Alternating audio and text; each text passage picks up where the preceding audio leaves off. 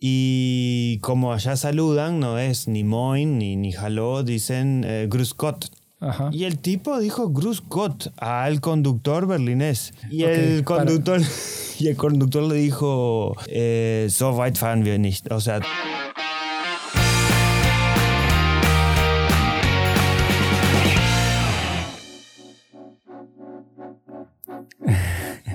Un hallo, guten Tag, liebe Leute, liebe Zuhörer. Es para la gente que quiere aprender alemán, Benja. Ok, ok, ok. Dale, pues. Y bienvenidos una vez más a otro episodio de este podcast Guten Tag. Mi nombre es Loardo y como cada episodio conmigo está Benji. ¿Qué tal? Hola, ¿qué tal, Eduardo? El día de hoy tenemos a un invitado muy especial, Mateo. ¿Qué tal? Hola, ¿qué tal? Eh, gracias por la invitación y un saludo a todos los oyentes. O de Guten Tag, Guten Abend, dependiendo de la, a la hora que nos estén escuchando. Bien, es Mateo Diste, ¿verdad? Tu nombre. Los alemanes lo pronuncian así, diste, Ajá. y por, por el otro lado del Atlántico es dieste. Y este, ¿tienes este origen alemán o algo? ¿Por qué el apellido? Dice una parte de la familia asentada en México que hizo la, la genealogía, que hay un pueblito en Bélgica que se, que se llama Diest. Ah, y que de ahí emigraron a España, se, se castellanizó el apellido y se transformó en Dieste. Oh, ok. Ah, ya veo. Bien, bien. Teoría. Y bueno, tú estudiaste, bueno, ¿por qué no nos platicas un poco de, de lo que has hecho? Estudiaste filosofía, sin, ¿cierto? Sí, en la, en la Humboldt. Em, ahí está, ese fue el motivo para, para venir a, Alemania en realidad. Yo había empezado a, a aprender alemán eh, para leer a algunos filósofos alemanes y, y sobre todo leyendo a, a Nietzsche en las traducciones españolas siempre, Ajá. siempre aparecían las notas al pie que esto es intraducible, esto es un juego de palabras intraducible. Ok, O sea, un momento dije, basta, ¿Como, como cuál, por ejemplo? No sé, el- por ejemplo, mm, hay uno que es este hinterhältig. Eh, y como que vendría a ser como mm, como algo con una cierta intención, pero que Nietzsche dice hinterwältig, hinter, de hinterwelt, o sea, como algo mundano, una persona hinterwältig como alguien que es como mundano, en fin, son juegos de palabras que él hace como cualquier otro. O sea, cosas que tienes que aprender un poco de alemán para entender más lo que quiere decir el autor, entonces. Sí, que nunca, que nunca vas a, a entender el, el disfrutar, sobre todo, la lectura, si no es en el idioma original. Entonces este, dije, bueno, ¿por qué no aprender alemán? Ujú. Y bueno, y así me vine. Ok. El acento tuyo se oye eh, de allá bien de, ya sea Argentina o Uruguay. Eres uruguayo, ¿verdad? Sí, exactamente. Sí, hablamos y, y hablamos y muy parecido ahí en, en el río La Plata. Eh, en realidad lo- los que distinguimos a los argentinos somos nosotros. Así. Ellos a veces, nosotros podemos estar de infiltrados Aires y no se dan cuenta. Ok. Sí. Pero entonces eh, puedes pasar como doble infiltrado, porque también eh, los rasgos son europeos.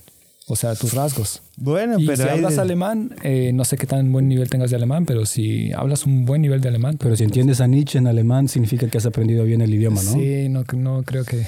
No, pero entender a un, a un bartender que, que Ajá. te dice acá en Berlina, ¿no? O sea, fuerte y entenderle sin preguntar, a veces eso es más difícil que leer un texto de...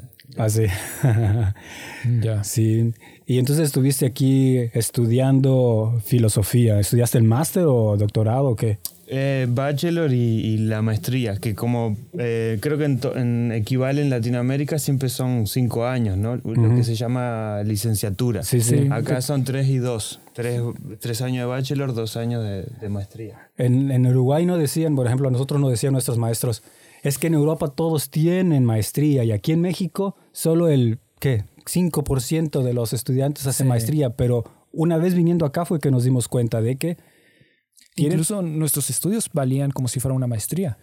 y o que- sea- pero más que nada que todos tienen aquí maestría porque el bachelor son tres Ah, sí, años. exacto, también. Y a veces te los avientas todos los dos juntos, ¿no? O sea, terminas el bachelor, el bachelor y puedes a veces empezar la maestría sin haber terminado la tesis, exacto, ¿no? exacto, sí, sí. Y dices, Sí.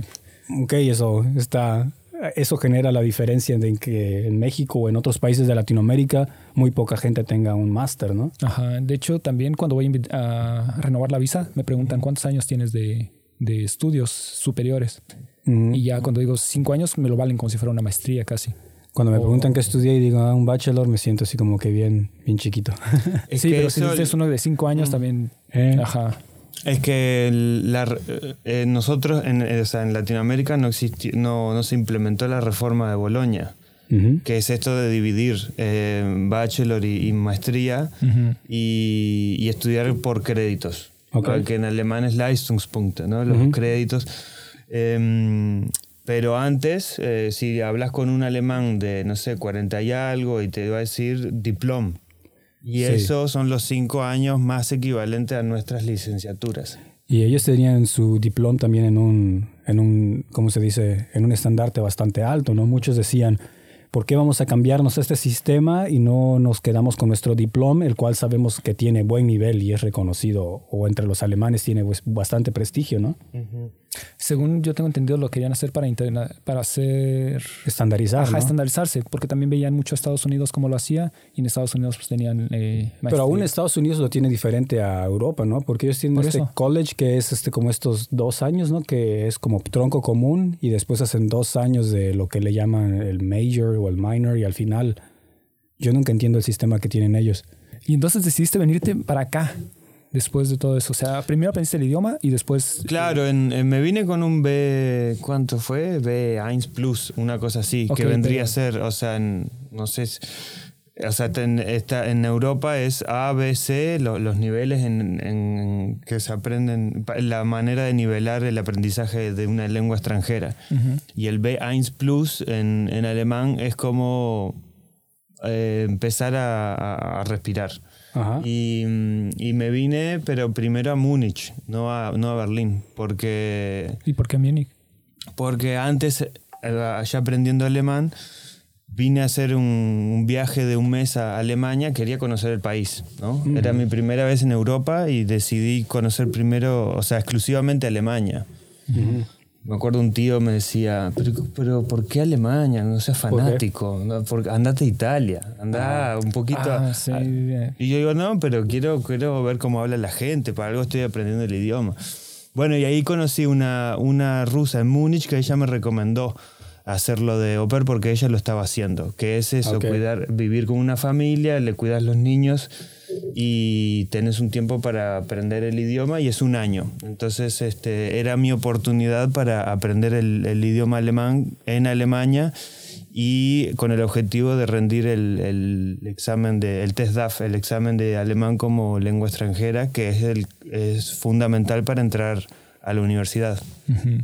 ¿Y cómo fue tu experiencia con la familia? Porque he escu- he escuchado ambas. He escuchado buenas experiencias y malas experiencias. en Y esto. era, era una familia rica, eh, de, de mucho dinero, que vivía al- eh, al- a unos 10 kilómetros de Múnich, no propiamente en la ciudad. Mi vecino era Oliver Kahn, ¿no? el, el- el famoso, el golero, de, el, el arquero de, de, de Bayern München. Y hoy que- comentarista, ¿no? Hoy, hoy devenido comentarista y sale en las publicidades. Sí. Eh, Klose, mira, los jugadores del Bayern estaban, eh, estaban ahí al lado mío, viste, salían a pasear los perritos. Gente de Era- plata, entonces. Ahí está, mucho, mucho dinero, su casa en, su casa en, en Mallorca, Ujú. Obviamente, y, y era una familia de, de mucho dinero. es- el hijo se llama Konstantin, imagínate el- ese nombre y, y esos apellidos von. von, Ah, ok. Ah, ok, de la realeza casi, Ajá. casi. Como de dinastía, exacto. Sí. También les gustan a ellos mucho estos apellidos Maximilian. No, perdón, primer nombre Maximilian von y ya cualquier cosa, ¿no? Claro, ahí hay, ahí hay algo eh, de, de estándar, eh, de, mm, de clase, sí. Y, mm, y bueno, con ellos, sí, sí, la experiencia, o sea, me pagaban los cursos de, de alemán y eso era lo que a mí me servía. Y estuvo, estuvo bien, pero era un mundo, una burbuja. Vivir Ajá. ahí, o sea, también Múnich tiene eso que sí es muy lindo, pero mucho orden y, y limpieza y es una cosa de los fines de semana, o sea, Recuerdo que después ya viviendo en Berlín fui a visitar a un amigo de Múnich y estábamos en un bar y me dice, Mateo, vení, tengo algo. me dice al oído y yo dije, bueno, mm. ¿qué me, va a ofrecer? Y me dice, no, tengo un poco de marihuana. Ah. y era la transgresión. Para él era una eh, cosa... Sí, sí, en Berlín sería aquí... Sí, no, no hay ningún problema. Mm, en Berlín he visto personas fumándolo enfrente de policías. Y el policía no te va, a, decir, nada. Eso a mí me impactó también. la primera experiencia ahí con la policía y marihuana dije, wow. Exacto. Qué increíble. Y en Múnich Sí, supongo Pero, ya, te vas acostumbrado a eso. Sí, es muy, muy diferente, ¿no? Que, que Berlín, o sea... Y, y también es menos costoso que Múnich. Es carísimo, ¿no? Allá. ¿Cómo sí. te bueno, era, era menos costoso Berlín, ahora no sé. Pero sí, sí, eh, eh, acá, acá hay una vida que, que, que, allá, bueno, yo por lo menos no la encontré. Seguramente habrá algún mundo alternativo que no conocí pero, eh, y además que ya aprendiendo cuando estudiaba alemán y, después en la universidad, no había alemán que, que, que, no me vendiera a Berlín. Todos, todos te decían, tenés que ir a Berlín, ¿no? Entonces, claro, muchas veces te lo dicen porque ellos vienen de unos pueblitos perdidos en el, medio de la nada, que son aburridísimos. Entonces tienen conflicto de identidad por eso y, y quieren hacerse berlineses, ¿no? Pero, pero no deja de ser verdad que sí, esta ciudad este, nos trajo a todos porque es muy atractiva. Sí, sí. De hecho, la primera vez que vinimos, eh, me acuerdo que estuvimos en Stuttgart, después nos fuimos a... Bueno, anduvimos muy poquito, Darmstadt y cosas así, pero cuando llegué a Berlín me sentía en casa. O sea, era esa diferencia. Ya este, dije, si me llego a mudar, tiene que ser a Berlín. Es porque que no sobreviviría en otra ciudad. Es que unas cosas son tan perfectas y todo el orden es tan eh, ¿cómo se dice? Todo está tan en orden que uno se siente imperfecto al estar ahí. Sientes como que, okay, siento que mi presencia... Pues no encajas. Sí, no encajas. Venimos de un mundo caótico. Sí, sí. Exacto. Y, pero ¿y por qué te interesó Alemania? ¿Por los filósofos? Eh, no, por el, eh, fundamentalmente por el, por el idioma. ¿En serio? sí, por el idioma. Sí, sí, sí. Y además que mm, también era algo que Después te das cuenta con el tiempo, ¿no? Pero ir, a, ir todas las semanas al... Yo estudiaba alemán en el Instituto Goethe de Montevideo. Y era como un ritual eh, los sábados de mañana encontrarme con los compañeros de clase de alemán y teníamos eh, como un espacio que también era... Eh, nadie podía intervenir ahí. Nadie tenía, o sea, en mi familia, ¿no? Que también de, la, de parte de padre vengo más de una familia que de, gente cultivada, digamos, que le gusta leer y eso. Pero sí, hablan francés, un poquito de inglés, pero de alemán nada. Entonces ahí nadie, nadie, me podía decir nada. Ese era mi espacio propio que nadie me podía intervenir. Entonces eso me daba como algo que es totalmente mío. Ir a la universidad era un poco obligación, pero el aprendizaje de ese idioma que, que, que a todos les parecía raro y difícil era algo propio. Entonces eso para alguien eh, joven que empieza con, con, a proyectarse en la vida es fundamental. Ya luego, bueno, te vienes acá, entonces estudias filosofía, porque bueno, Alemania, a ver, ¿cuáles filósofos son de acá? ¿Es eh, Marx es considerado filósofo? Sí, ¿no? Sí. Marx, Hegel, Kant, eh, Leibniz más viejo, Nietzsche, todo, todo está repleto este país de ¿No te has preguntado por qué un país que tenía tantos filósofos y tantas mentes, este, digamos, ilustradas, eh, en un país donde hubo esas personas, después hubo personas que hicieron todo lo del holocausto y la Segunda Guerra Mundial. No, pobres filósofos, no tienen, no, tienen la culpa. O ahí habrán sido ellos una élite la cual no reflejaba para nada lo que era la población común. Yo creo que es, muy complejo. O sea, todo lo que pasaron y todo lo que los llevó para eso no es Hay un... algo que puedes decir nada más por su forma de pensar. No, lo que me pregunto es cómo es posible de que en un lugar donde tuvieras este tanta eh, gente pensante tanta gente pensante llegaron a eso es eh, que al final el pueblo al final las, situaciones que pasaron son las que yo creo que los llevaron a eso o sea tuvieron situaciones difíciles en las que ya prácticamente te dejabas de bueno yo tuve un profesor que em, él, sobre todo especializado en, Europa del Este, pero tenía, tiene una, teoría a propósito de, cómo se ejerció la violencia en el, en el Tercer Reich y cómo fue posible que estos alemanes, rubios, altos, blanquitos, civilizados, eh, dieran órdenes de, ejecutar personas. Y es lo que él, él, lo explica según los espacios donde se genera la violencia. Decía, ellos no, no ejercían la violencia al lado de sus esposas y sus hijos. Se iban a Polonia, se iban a, los, a los este, territorios ocupados del este y después volvían a su vida civilizada en Alemania, pero no, no ejercían esa violencia en frente a su familia donde tenían la obligación moral de, comportarse como gente civilizada.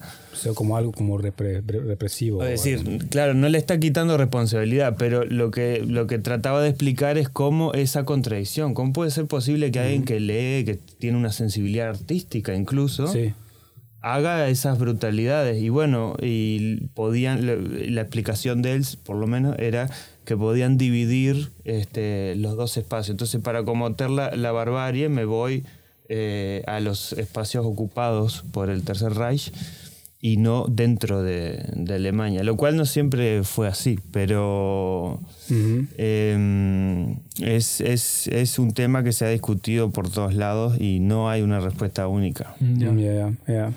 Había uno, bueno, no sé si es considerado filósofo o es eh, Carl Schmitt. Sí, em, sí. Pero él ya trae un poco ideas más radicales, ¿no? Bueno, justifica, justifica a, la, dictadura nazi este, por el estado de, excepción. Em, y, él mismo también este, creía todo el tema de la, de la Volksgemeinschaft, o sea, de la ideología de, los nazis. Era partidario, ¿no? Este, entonces también su pensamiento estaba condicionado por, por esa época. Ah, ok. Mm. Eh, primero, bueno, antes que nada, recordarle a toda la gente que nos está escuchando de que nos dé este, ahí comentarios o que nos escriban ahí a nuestro email o en Instagram y que nos sigan en Spotify. Y el tema que, que quería platicar hoy, eh, y no sé si también se pueda asociar un poco con los acontecimientos que están pasando eh, esta semana, pero Ayer, de hecho, hubo una manifestación, o bueno, una demostración en apoyo a, o en solidaridad a Ucrania, ¿no? Por otra parte, Rusia tuvo también sus manifestaciones este, en ese país por gente que no quería que Rusia estuviera atacando a Ucrania, sin embargo, ellos fueron eh, reprimidos. En Alemania hay una tolerancia eh, a las demostraciones. Eh, sin embargo, a veces a mí me entra la pregunta o el conflicto es de si un Estado te permite manifestarse en contra de él, o sea, con un permiso, ok, te doy permiso de que te manifiestes en mi contra, ¿en realidad te va a escuchar o no te va a escuchar? ¿O tú qué piensas, por ejemplo, no sé si en Uruguay o en, la, o en, o en, o en, la, o en las regiones donde has vivido las manifestaciones son legales o no? Porque en nuestra ciudad siempre son ilegales. Sí, no, no van a ir a, pedirle permiso al Estado. No, pero es un derecho constitucional. Sí, o sea, no es que sean ilegales, simplemente nosotros no pedimos permiso. No pides nosotros permiso. Vamos y las hacemos y ya, pero no nos van a reprimir por eso. O no, ya no te, reprimen si empiezas a hacer destrozos, ¿no? Pero eso ya se le llama un, bueno, en inglés Pero de todos modos, por ejemplo, cuando hay manifestaciones en México que hacen, eh, que rompen monumentos, que pintan, que hacen todo esto, la policía solo está de contención. En realidad ellos no tienen fuerza de, de, de contraataque. Pero la diferencia aquí es de que tú tienes que pedir un permiso para poder hacerlo. O sea, aquí tienes que pedir un permiso, pero no significa que en México sea Pero, pero en realidad no, no, no es, o sea, registras la, la manifestación en realidad. o sea, la anmeldung de la, de la manifestación es que le informás a las autoridades eh, voy a ir y, hacer esta actividad política. Y después, por eso es, la, es gracioso ver a veces, digo, para alguien que viene de Latinoamérica, ver esa escena de gente protestando contra el capitalismo y todo, y la policía con todos sus cascos y equipos y van, van caminando pacíficamente porque porque los están protegiendo. Se están asegurando de que su derecho de protesta pueda ser ejercido de forma libre y segura. Eh, y eso es algo que, que, choca mucho con una mentalidad latinoamericana donde en realidad las fuerzas del orden, la policía, son enemigos, no, le, no podés confiar. No, si los ves cerca, eh, es, probable que, que, te, que, te, amenacen. O sea, sientes más miedo de ver a la policía que... Ahí está. Ajá. Y eso es algo que no, que sí les he preguntado a qué compañeros o amigos alemanes y me han dicho, no, ¿por qué le tienes miedo a la policía? Exacto. Y yo, ¿por qué no le voy a tener miedo a la policía? Pero sí es cierto lo que comento. Por ejemplo, también, eh, no, no recuerdo si estabas ahí, pero vi una demostración o una... Eh, ¿Cómo se puede decir? Sí, una manifestación. Una manifestación. Una demostración. manifestación. Yo la conozco más como manifestación. Demostración quizás es el traducido directo del alemán, sí, ¿no? Ajá. Que en la que estaban eh, neonazis. Y tenías a la policía protegiendo a los neonazis. Y eh, prácticamente y había un grupo que estaba en contra de ellos. Sí, los y la policía los antifascistas. Estaba, Entonces, tú veías a, ellos y veías que eran, no sé, 10, 10 personas y tenía 50 policías. Y los 50 policías no eran para reprimirlos. para reprimirlos, era para defenderlos de todos los demás que los que traían ahí otra demostración, otra manifestación en contra de ellos, al mismo tiempo, en el mismo día. Sí, a mí me pasó eso, porque de hecho no sé si todavía pasa, porque antes era todos los lunes, los de, ¿cómo se llaman? Peguida o, ah, o Berlida, o no me acuerdo cómo se llama, Berguida. Eh, claro, el, el, ¿cómo es? Este patriotas europeos en contra de la islamización de Occidente. Vendría a ser la manga de locos, sí, ¿no? O sea, sí, esos tipos, esos que, bueno, terminaron en AFD, eh, ¿no? O sea... Sí, cierto. Que se veía venir. Eh, sí, sí, todos los lunes a mí yo eh, llegaba a ver cuando iba camino a casa que estaban ellos empezando por ahí, por Hauptbahnhof, y iba su grupito, y siempre bien pequeño, como a lo mucho 50 personas. Sí. E iba toda la policía ahí atrás. Sí. Y tú escribiste, bueno, tú escribes normalmente para, para esta revista digital El Lado Berlín. exactamente. Ahí eh, hace un año que empecé em, con algo que se llama el glosario Ausländisch. Como vendría a ser, sí, como un glosario de palabras este, muchas veces que vienen del alemán o cotidianas, que son, refieren a sitios de Berlín, eh, verbos universales conocidos por todos los que han venido acá como anmeldearse, que es empadronarse.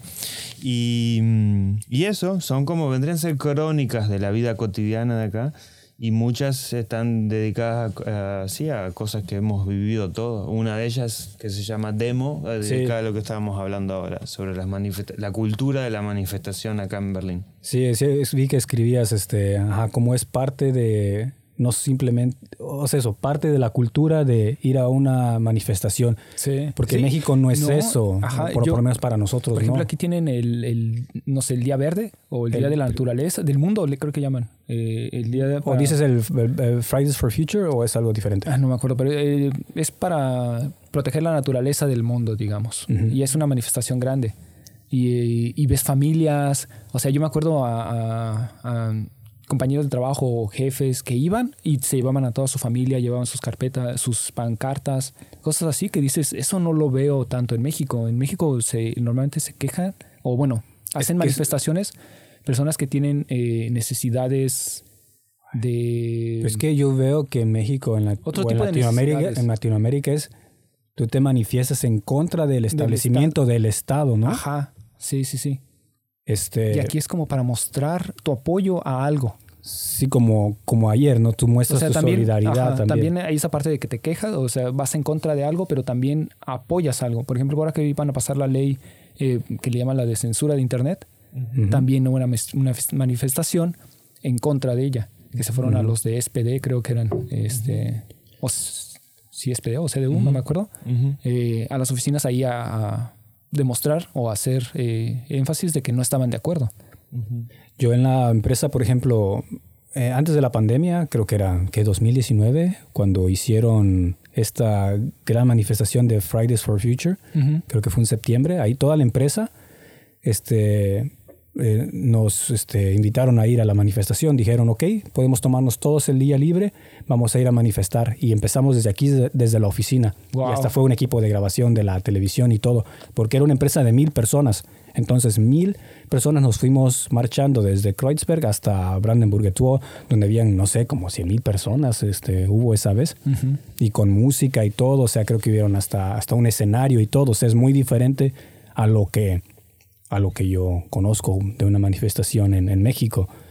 Y, y pues eso me hace interesante. Porque, por ejemplo, también el, el Festival de Cultura, Es una no. es- eso creo que es más una manifestación, que, o era una manifestación en el pasado que se hizo festival. El carnaval de las El culturas. Carnaval de Cultura. No, eso, Ay, ¿no ¿o dices no? El, el del primero de mayo? Que ahora le llaman este. Ah, no, MyFest. Ajá. Sí. No, el carnaval, el carnaval de las culturas sí. O sea, inicial, inicialmente. eh, no, me estoy confundiendo con el Love Parade. No, porque yo, me- Eh, yo me acuerdo que lo mencionaban el Carnaval de las Culturas como una manifestación contra la policía. No, ese es el primero de mayo. Es el primero de mayo. Sí. Ah, Entonces ese. más bien lo confundí. Y ahora solo le llaman My Fest. Bueno, sigue existiendo el, el- el primero de mayo como el Día de los Trabajadores.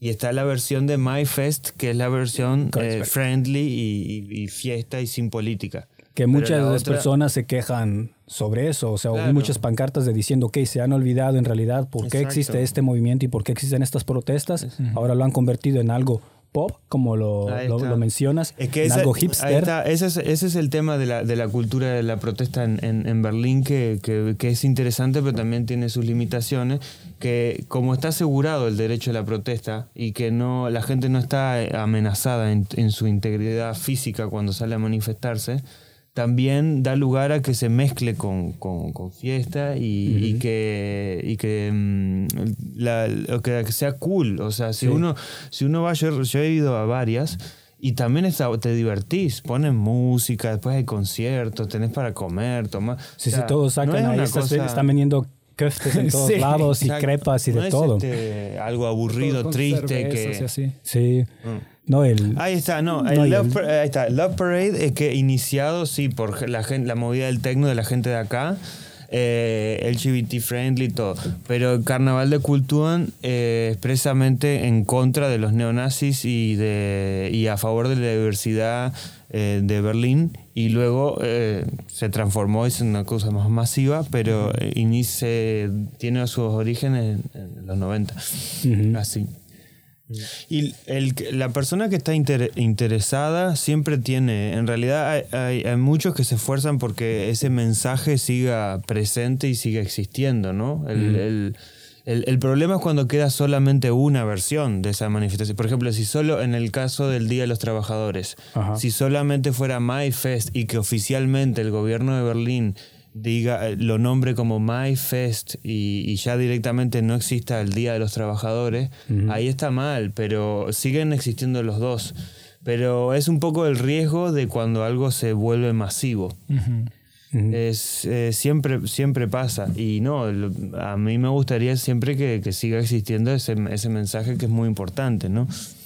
Ya, porque a mí luego me pregunto cuando se olvida el propósito o cuando la eh, cuando la, la o la manifestación se convierte en algo muy muy popular, muy lejos del origen eh, que, que se muy, muy lejos de sus raíces y a la vez algo que está que se ha pedido permiso y que el Estado está ahí para decirte, ok, tú puedes hacerlo, ¿Qué tanto será el impacto? Porque en realidad cuando tú te quieres manifestar para, contra algo es porque en realidad al pueblo le duele, digamos, cuando lo hacemos muy divertido, cuando lo hacemos muy pop, me pregunto si puede generar ese tipo de cambio que buscamos, como en el de Friday for Futures, todo es muy bonito, todos marchan, todos los niños se sienten muy, muy bien consigo mismos, pero los políticos quizás están ahí en el parlamento diciendo, mira, los que bonito bailan, sí, sí, les aplaudo. Este, más Es- contratos de, Es Para cierto. quemar carbón. sí, o Sí, pero- más beneficios a las empresas grandes. Bueno, con excepción de ese, los otros yo creo que también es como la evolución de, los, de las demostraciones que hubo antes de las manifestaciones. Porque no es lo mismo una manifestación que es reactiva, que es cuando acaba de pasar algo, a una manifestación que es el, el recordar lo que pasó en los años pasados. Que de ahí dan los festivales, por ejemplo. Si te pones así, eh, la- en la historia, sucesos que ahora marcamos en nuestro calendario como días festivos son porque pasó algo en el pasado que es una manifestación. Sí, en México fue, por ejemplo, unas manifestaciones en unas minas Sí, y ajá. hubo, y hubo una represalia del gobierno en el cual pues, los terminaron matando porque eran mineros que, querían condiciones dignas ¿no? de, de- de trabajo. Ajá. Bueno, el 12, el 12 de octubre. También, sí. Que ese es, ajá. Esa sí no tiene de fiesta nada ahorita. A mí me pasó estar en, en, en, en Chiapas el Ah, sí. 12 de octubre. No, Y 2 de octubre. Do- 12 de octubre. El 12 de octubre, la conquista de América. Ah, ok, ok. Y, y estar ahí tomando un, Ah, café, ya, ya. un café y, me, y viene una horda de gente. Me pa- este, la lucha vive, Zapata, Zapata vive, la lucha. Ah, y es- que, no. pero Es ¿y que- cómo? Y es cierto, y estaba, y era, era 12 de octubre, es cierto. Y ahí pasó toda la, la manifestación de, de los indígenas y te- impresionante, impacta, ¿no? Este, Y es que ese es más en ese tipo de, de lugares, porque es este, donde tiene el origen. Pero también está el 2 de octubre, que es cuando hubo la matanza de los estudiantes en Tlatelolco. Y en México también. en 1968. El 2 de octubre hacen una manifestación bastante grande en la que rompen cristales, queman, eh, hacen de todo, todo, todo. Sí, pero en realidad ahí sí fue de el, que otro, una- el otro 68, no el de París. el, ¿Cuál? El de México, digo. El, el de- que es el que no se recuerda. Cada, en, cada, en cada reconmemoración del, del 68, Ah, eh, siempre París, París, París. Este, Y luego, pero aquí también hay unos grupos más radicales. Por ejemplo, están los, este, em, ¿cómo se llaman? Extinction, que es como Friday for Future, pero más radicales. ¿Cómo se llaman? Eh, ¿Tienes ahí? Eh, ¿Qué quieres que sea? Revolution, Extinction, Extinction Revolution, eh, ah, sí, como Extinction Rebellion, ¿no? Son, Extinction Rebellion creo que se llaman, ¿no? Ellos, por ejemplo, sí están más del lado de, ok, nosotros vamos, tomamos las calles, no pedimos Ah, permiso, Wow, bloqueamos. Estos son los radicales. Esos son los que se ponen acostados en las calles Ah, ya. y, por ejemplo, van a, a tomar este, el autobahn y ya no pasa nada para que no pasen coches. Y después de esas que hubieron en el 2019 de Friday for Future, los de Extinction Rebellion tomaron todo lo que era Puerta de Brandenburgo y todas las calles y estuvieron como dos semanas bloqueando todo ese, todo ese Órale. perímetro. Sí, o sea, uno puede verlo, o sea, tomar la posición de, de observador y ver estas manifestaciones. Y, y- y hay distintas este, opciones. Informarse, ver de qué es lo que se trata, eh, solidarizarse y, y transmi- transmitir el mensaje de ellos con, con otra gente, participar, ir con ellos a la, a la calle. Pero fundamentalmente creo que lo, que lo que está en la base de todo es que si la gente va y quiere protestar y todo, y están en su derecho también. Sí. A mí me resulta muy antipática la, la- la persona que dice, no, no, este, están haciendo mucho ruido, o por qué, este, qué, qué tanta cosa de aglomerarse. Me parece eh, que es una, e- ese tipo de actitud eh, no contribuye a, a la vida social y, y a la riqueza de una ciudad, en este caso como, como Berlín, que también eh, eh, parte de su identidad pasa por ahí.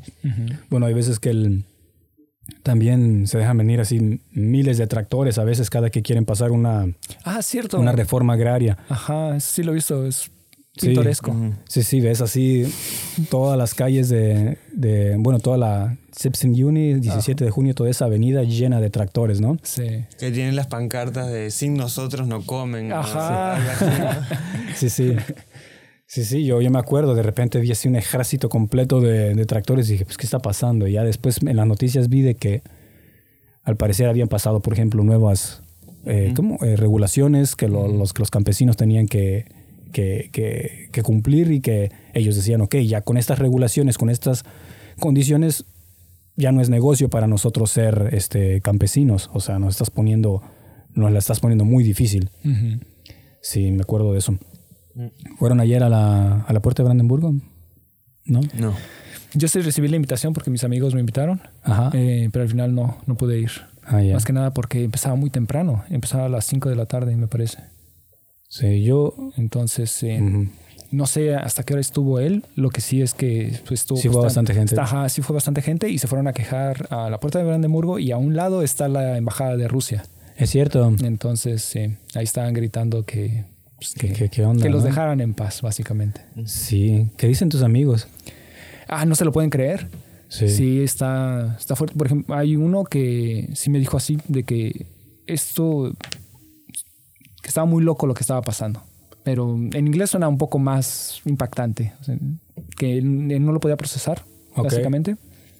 Otro me dijo que, este, que su familia estaba bien. Y otro eh, que su mamá ya había venido, ya estaba aquí en Berlín, pero que su papá estaba todavía en, en Ucrania porque cancelaron todos los vuelos, no hay gasolina, Sí. este, conseguir dinero es complicado, eh, pero que sí hubo bombardeos, hubo, este, o sea, cosas que normalmente lo exageran en México en las noticias, pero que ahora sí fueron reales. Yo no pensé que fueran a llegar a eso. De hecho, en uno de los eh, episodios pasados mencionaba que no creí que fueran a, a- a llegar a tanto y Yo a veces como los encabezados son así también bien sensacionalistas Sí. que decía, están atacando Ucrania. Y yo así al principio vi como que, "Ah, ha de ser pura mentira. Y ya después que me puse a leer dije, ah, ok, o sea, sí están atacando ahí en Kiev. Ah, ok, o sea, sí es cierto. Sí. Porque hay sitios web a los que no les creo mucho. Sí, hay, hay otros, o sea, ya, ya se escuchas más a los de México, ya están con Tercera Guerra Mundial y que no Sí. sé qué, y así están ya, ya muy sensacionalistas, pero lo que sí es que sí están atacando. Yo al que le creo mucho es al, ya si lo escribe el periódico es el Zeit o el Spiegel, ahí sí ya como que les empiezo yo a, a tomar en serio. Si son periódicos, ajá, ya sea de México o de Estados Unidos, si es CNN o Fox News, digo, "Nah, algo están exagerando. Pero ya si son esos dos periódicos, pienso, ok, en esos dos como que confío más. Yo donde lo noto es cuando ya empiezo a ver que amigos de diferentes países lo empiezan a, a postear o empiezan a poner cosas. Por ejemplo, de Japón, uno sí tomó una fotografía del periódico de Japón y aparecía el, el Ah, ataque a Ucrania. Y al que no le creo es al de... Oh, sí, ah, o tampoco cuando- el de Archie. El de Archie Gay. O cuando a veces te pasa eh, que, recibís una, una situación inesperada. El otro día en, el trabajo, en la, en la pausa, justamente estaba, eh, estaba hablando con, con- con un compañero y, y escucho que otro compañero de trabajo estaba hablando con una chica y después ella se, se fue y estaba como sonrojada y, y bueno, y él me dice, Mateo, ¿escuchaste lo que, lo que me dijo? ¿Y qué, qué, qué pasó? No, ella es de Ucrania. Y le pregunté, y él, él es alemán, ella es ucraniana, y, le- y, él, y él le preguntó, hola, ¿qué tal? Porque es nueva. ¿Qué tal? ¿Cómo andás? ¿De dónde sos? Ah, soy de Ucrania. Ah, ¿de dónde? Y le mencionó un, un pueblo que, que no lo recuerdo el nombre ahora, que está ahora como en- ahí en, en el- en- la zona roja.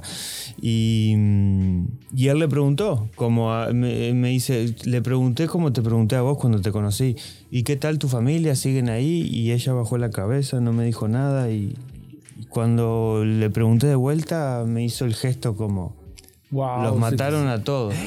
Wow, Y después, y, de- y después parece que la vio que estaba el- eh, llorando y, y vos, y vos decís, "¿Estás- estás trabajando con alguien que le mataron a toda su familia, ¿cómo puede ser? Y, ¿Cómo puedes estar trabajando? Yo me había pedido el día libre, y, él ¿no? me, y él me decía, Mateo, no me lo puedo sacar de la cabeza, ¿cómo hago ahora? No sé qué. Y yo justo no, lo, no escuché la conversación, pero él quedó en shock y después eh, a ella no la vi, pero es como, o sea, ella seguramente esté, esté procesando ese, ese trauma porque es una información tan sensible que la haya, ¿no? Largado Sí, sí. así. Wow, pero- Y ahí es cuando uno dice, bueno, estamos acá, no estamos tan lejos. Y hay gente que, o sea, eso sucede, es real, independientemente de, de lo que los medios no, nos transmitan, ¿no? O sea, Pues estar cañón. ¿Tú qué tanto sabes del tema, de, de lo que sucede? no, No muy mucho. poco, muy poco. Sí. Yo también, Pero por ejemplo, yo en mi trabajo tenía, o sea, todo mi equipo de desarrolladores eran ucranianos. Es cierto. O sea, si la empresa siguiera, o sea, si hubiéramos seguido con ese equipo y si hubiéramos seguido en ese departamento y todo, ahora la empresa estaría parada totalmente. cierto. Porque no tienes desarrolladores. O sea, ellos, yo creo que lo que menos les preocupa ahorita es, o más dependiendo de dónde estén y dónde sean, es, eh, o sea, trabajar no creo que sea muy fácil para ellos. Mm. Y que es- Yo creo que también es en estos casos, por ejemplo, es importante no saber. Contrariamente a lo que muchos creen, es importante de que- confesar abiertamente, no, no sé, no sé Sí, lo sí, sí.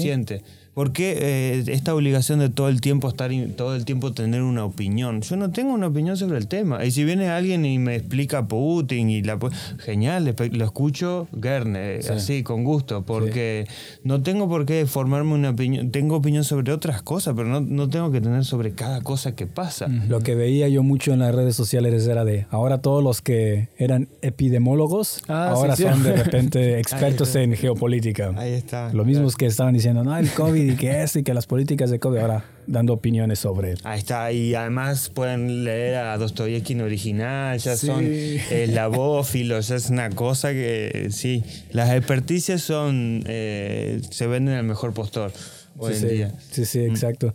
Si yo tampoco no tengo nada de idea del, porque eso es lo que a veces las noticias nos dicen, nos dicen lo que pasa ahora, pero a veces es difícil eh, entender el, pero ¿por qué pasa? ¿no? O sea, ¿qué, qué, ¿qué sucedió antes? Y por ejemplo, O sea, a mí sí me platican mis amigos, pero también los veo muy nacionalistas. Y eso es también la otra parte. Yo no, yo no tengo el- la, la parte de Rusia como para decir, ah, ok, sí tengo una, este, sí puedo comentar acerca del tema. Yo también no estoy en Ucrania, no soy ucraniano, ni Sí. ruso, entonces, no. Sí, sí, no, está- Yo prácticamente soy un invitado en este país también, en Alemania, entonces tampoco puedo decir eh, si lo están haciendo bien o mal los alemanes. Ayer estaba sentado en un café y estaba escuchando la conversación de al lado y eran, eran dos chicas y un, y un- y un- y un- chico y hablando sobre el tema, pero también ellos también no nada enterados de, de qué está sucediendo, solo diciendo lo que vieron en las noticias y, y pensando, una estaba comentando, yo estaba hablando con otro compañero, pero él era más como del lado de Rusia y él me estaba diciendo, pero es que tú solo lees la- las noticias occidentales y por eso estás de ese lado y ella, pues es que en realidad nunca me he puesto a pensar qué, qué- qué hay del otro lado de la moneda. Dice, a mí me enseñaron que la OTAN eh, era... Era mala. No, a ella que la OTAN era bueno y que... Ah, ok. Pero nunca dijo ni siquiera sé qué es. Eso me dijeron en la escuela, pero en realidad debería investigar. Bueno, eso, eso también es, es otra, ¿no? El, el, del el otro lado de la... ¿qué, qué, qué significa eso?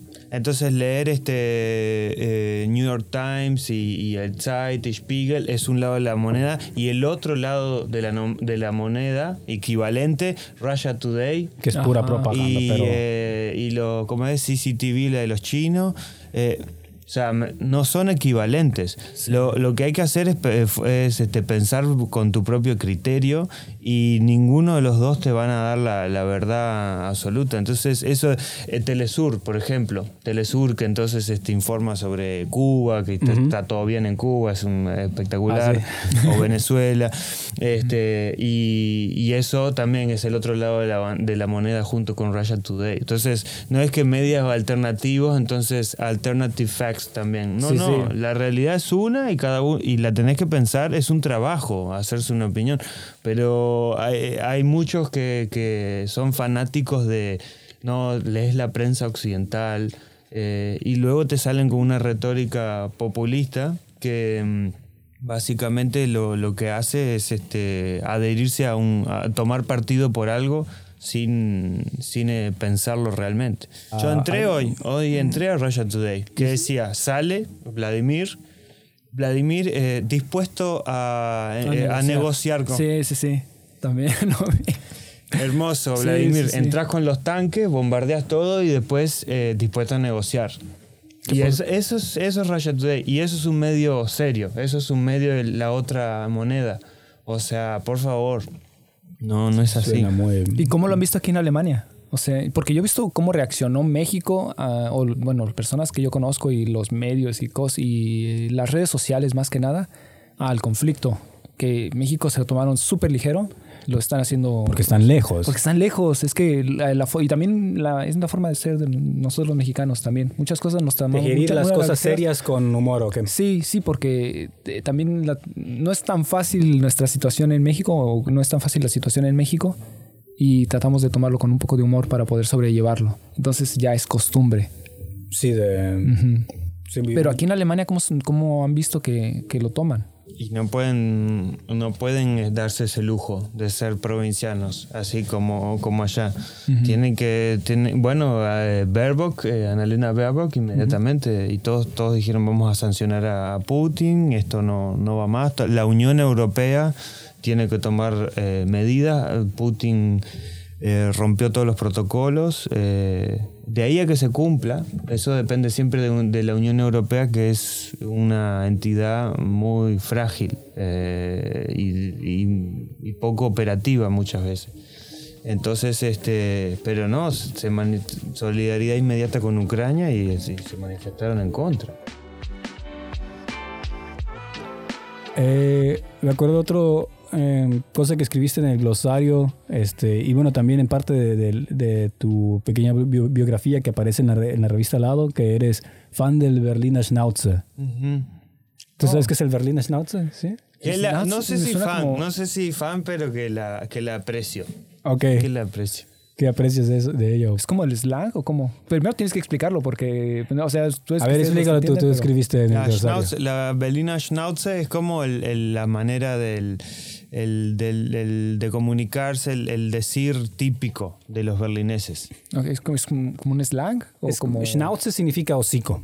Sí, sí, eso sí. Entonces es como el, el hocicón berlinés, Ah, digamos. ok.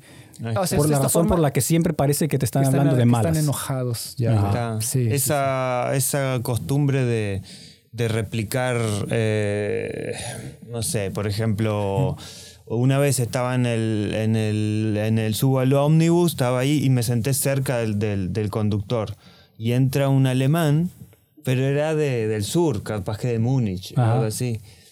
Y como allá saludan, no es ni moin ni, ni hallo, dicen eh, grüß Gott. Ah, sí. Ok, ajá. Y el tipo dijo Grüß Gott al conductor berlinés. Y Ok, el para- conductor y el conductor le dijo eh, so weit fahren wir nicht. O sea, tan lejos no, no viajo. Para, para traducirlo es como Cruz God es eh, gran di- eh, Dios. O Sal- saluda a Dios o vendría a ser este mm, sí, como Dios le bendiga. Dios le bendiga. Ahí está, Sí, como una- ahí está, un sí. Sí, Sí, sí, pero un equivalente. O sea, esa, esa fue la esa fue la respuesta del conductor eh, berlinés. Dijo, bueno, tan lejos no viajo, ¿no? El tipo que venía Ajá. y el tipo quedó helado, ¿no? Sí, sí. Eh, Pero es la razón también por la... Por ejemplo, Sí, eso lo veo todos los días en el supermercado. Cuando llegas a un restaurante y que te dicen, en lugar que uno, en un mundo normal, llegan y te dicen, ¿Qué vas a querer? ¿qué vas a querer? Hola joven, ¿qué se le ofrece? Este, acá te va a decir, ¿was willst du denn? Ahora, ¿was willst du? Y te quedas, ok. O sea, ¿qué quieres? ¿Qué quieres? ¿O qué vas a querer? Y te dices, ok, chao. pero, pero como que es como una forma de juego, ¿no? Eh, Es como una forma de... Ellos te dicen eso y tú le respondes de otra forma también. claro, eso duda sí, irónica. Lo que pasa es que choca, choca porque uno, eh, eh, nosotros también nos da pena, eh, venimos acá, entonces querés aprender y decir, uy, me habré equivocado yo. O sea, como, como Auslenda que somos, inmediatamente tendés a pensar, "Em, el error es mío. Segundo es, bueno, tendrá razón, o sea, como un- una, una especie de complejo de inferioridad, una cosa así. Y tercero también la inseguridad del idioma. Mm. Todo, todas cosas que nos juegan en contra. Ahora, eh, responderle con la misma, hasta un poquito agresivo, inmediatamente al, ot- al otro lo transforma en un osito de peluche. O sea que inmediatamente sale la, la risa. Ah, o sea, Eh, eso es lo que tienes que, hacer. Contestarles más feo de lo que. Exactamente, exactamente. A mí me pasó, Eh, por ejemplo... Ese, ese secreto me hubiera servido hace unos dos años. Ya, ya, pero todavía puedes aplicarlo. Porque a mí me pasó, fui a la panadería y ya me dice, ok, 4 euros 50. Y saco la tarjeta. Se me queda viendo y digo, ¿puedo pagar con tarjeta? Y dice, pues si no me dices nada, pues este, ¿qué esperas? Y yo digo, o sea, es como el... Automáticamente cuando sacas la tarjeta es automático de que vas a pagar con tarjeta. Ya. Y la señora se me queda así viendo de, "¿Y ¿qué quieres que haga? O sea, tienes que pues, decirme que vas a pagar con tarjeta. Ahí es cuando le tienes que decir, entonces, con la tarjeta en la mano, ¿qué crees que quiero hacer? O, o, por ejemplo, cuando vas a un restaurante y a veces te dicen, este, nada, was wollt ihr? Este, ¿qué quieren ustedes? Y nada, wir haben Hunger. Ah, llega, tengo tenemos hambre. Ah, tenemos hambre. Y yo, ajá. O además llega y, Hunger. Dice. Y ya nomás se ríe el otro y dice, ah, pues aquí tenemos comida. Ah, qué bien. O sea, Claro, eh, pues, digo, a mí me, me- me- me cae simpático, pero claro, eso no, no quita que el servicio, a la atención al cliente en esta ciudad sea pésimo. Es malísima. Debe ser top 3, top, top 3 de lo peor del mundo, no sé, sí. es un desastre. Pero eh, también me parece que es importante si uno vive en una ciudad como Berlín, o, o sea, en el extranjero, encontrar algo que te, que te guste de lo local. Porque no alcanza con, con- con sentir que estamos eh, en Alemania. Porque Alemania también es, muy, es un país muy grande y muy diverso. Entonces, eh, no estamos en Hamburgo ni estamos en Köln, estamos en Berlín. Y Berlín sí tiene una identidad eh, histórica, específica, de, de la gente que, que está acá hace mucho tiempo. Un viejo este, que no, no sabe lo que significa hipster, no sabe lo que es el techno, no sabe todo lo que es de nuestra generación Sí. te va a hacer este, ese tipo de comentario.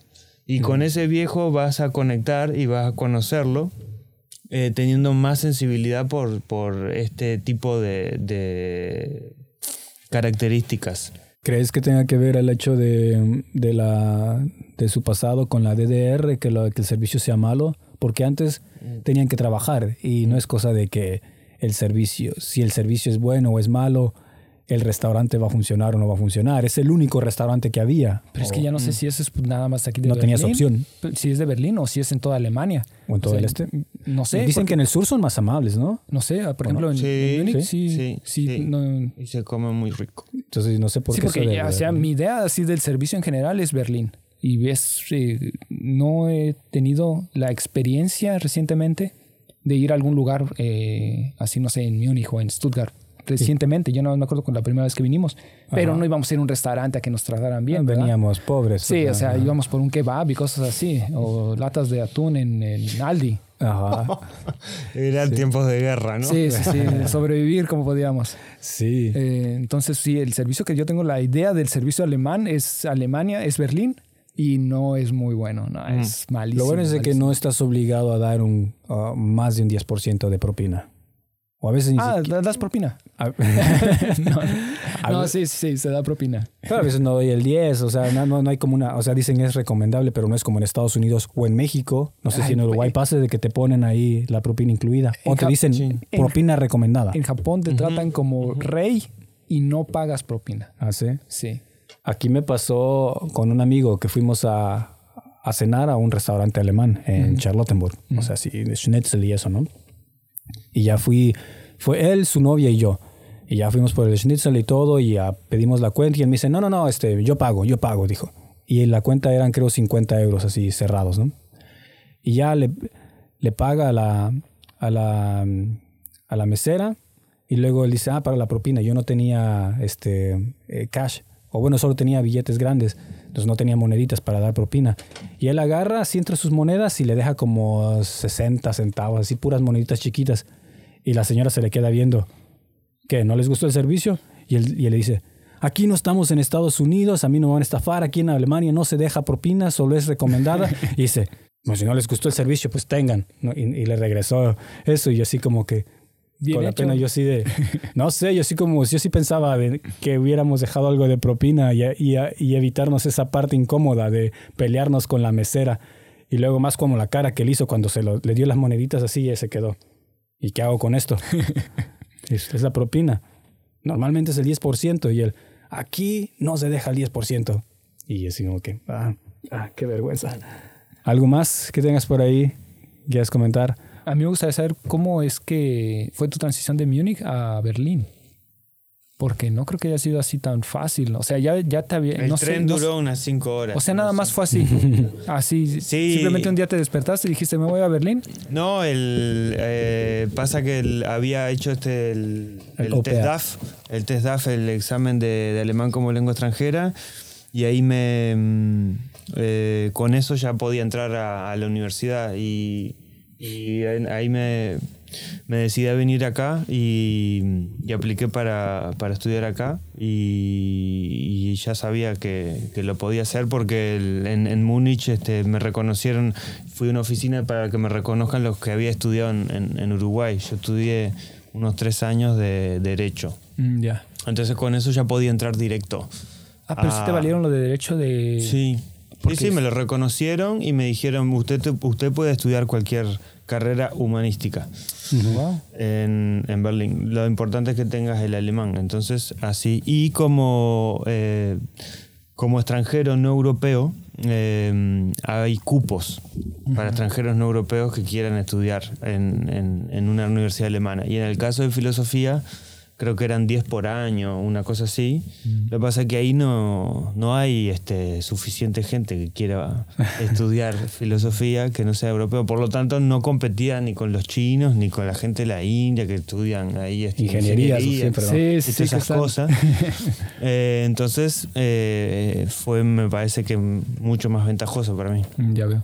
Mm. A mí me gustaría después entonces hacer un episodio nada más enfocado en esa parte en la de la escuela, porque yo creo que hay mucha gente que quiere venir aquí a Alemania a estudiar y no sabe cómo venir a, a- a estudiar. Y también todas las ventajas y desventajas que conlleva eso, por ejemplo, en términos de costos, vivienda, este, y todo lo que necesitas saber antes de venir aquí, porque no, no creo que sea así tan fácil como que, ah, sé un poquito de inglés, me voy a ir a... Y a es Alemania algo que no estudiar". sabemos nosotros nada, ¿verdad? No, porque no... Nosotros ya habíamos estudiado cuando vinimos acá.